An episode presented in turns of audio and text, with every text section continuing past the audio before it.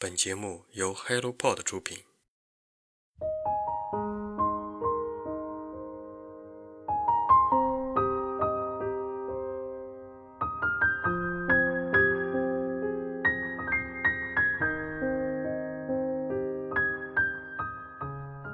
Hello，大家早上好，欢迎来到晨间书适，我是花花。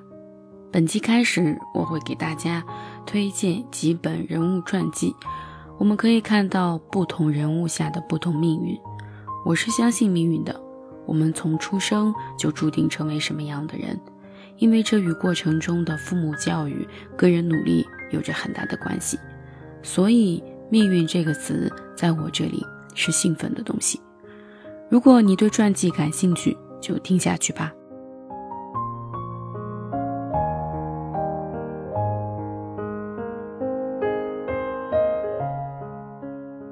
丁玲画传》，作者李向东、王增如，花城出版社。丁玲，一九零四年出生在湖南的一个村庄里。他的原名蒋伟，字冰之，毕业于上海大学中国文学系。丁玲三十五岁之前，可以说已经是名满天下。她被人们称之为“五四的女儿”。同时，也是二十世纪二十年代到三十年代中国最著名的女性反叛者，甚至可以说她就是中国最早的女权运动家。而且，丁玲还被鲁迅称之为唯一一个无产阶级作家。看清楚，不是女作家，是作家。一九三二年，丁玲加入中国共产党。一九三三年五月，丁玲被国民党特务绑架。宋庆龄、蔡元培、鲁迅、罗曼·罗兰等国内外著名人士曾发起抗议和营救活动。一九三六年，他离开南京，奔赴陕北。在苏区，他写下了很多振奋人心的文章。这就不得不说到他的《太阳照在桑干河上》。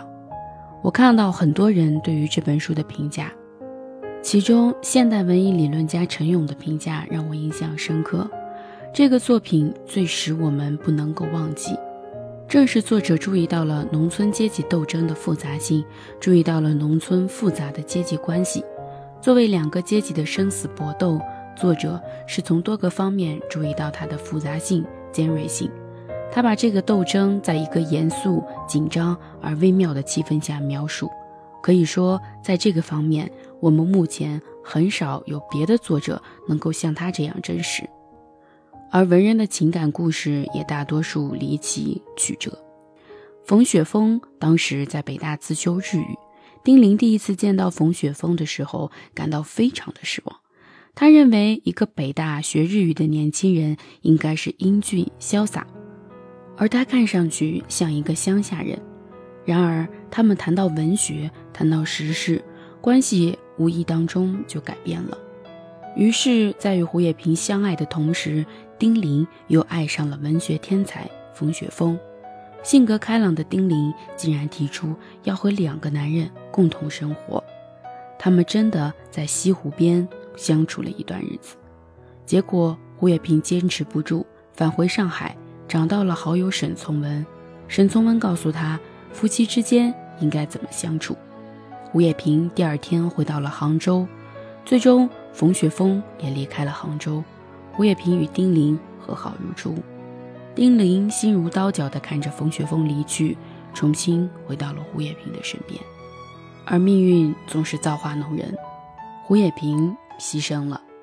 史莫特来采访丁玲，需要一个翻译，这个翻译就是冯达。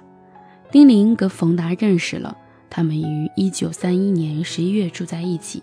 1933年5月14日那天，冯达出门时告诉丁玲。十二点钟，要是我不能够回来，你就赶快离开。结果丁玲还在，两个人就这样一块被捕，最后被关到了王公馆。在王公馆中，冯达向丁玲发誓，他说他没有出卖丁玲。丁玲准备以死来抗争，但被冯达救下。一九四二年，三十八岁的丁玲与二十五岁的陈明。在人们的嘲讽和挖苦中正式结婚，他们没有举办婚礼，也没有请客吃饭，两个人手牵手在延安的街头快乐散步，心中洋溢着无限的幸福。但没想到，一九五五年，丁玲作为丁玲反党集团的主谋，遭到了批判，随后被流放到了北大荒，长达八年，以后又被投入到了北京秦城监狱，五年后出狱，再被送到山西长治老顶山张头乡村，直到一九七九年平反为止，陈明一直都陪伴着他，他们的爱情经受着严峻的考验。隐忍克制的叙述，串联起丁玲从出生到病逝的八十二年，与领导人、作者、学者、革命者等种种交集，再现了丁玲波澜壮阔的传奇一生。既是才情满怀、妙笔生花的文小姐，又是隐忍不拔、豪气冲天的革命者；既是好强奋进、不懈努力、执着于理想信念的时代健将，又是历练风霜的知识分子。既是感性洒脱、敢说敢干的潇洒女子，又是沉闷忧郁、几番起落的老运动员。她用创作建构着文学世界，体现了她心灵世界的波动。命运多舛是那个年代里大多数人的写照。穿过命运荆棘的人都把精神屹立在那里，而那些掩埋在命运长河里的人，也就随波散去。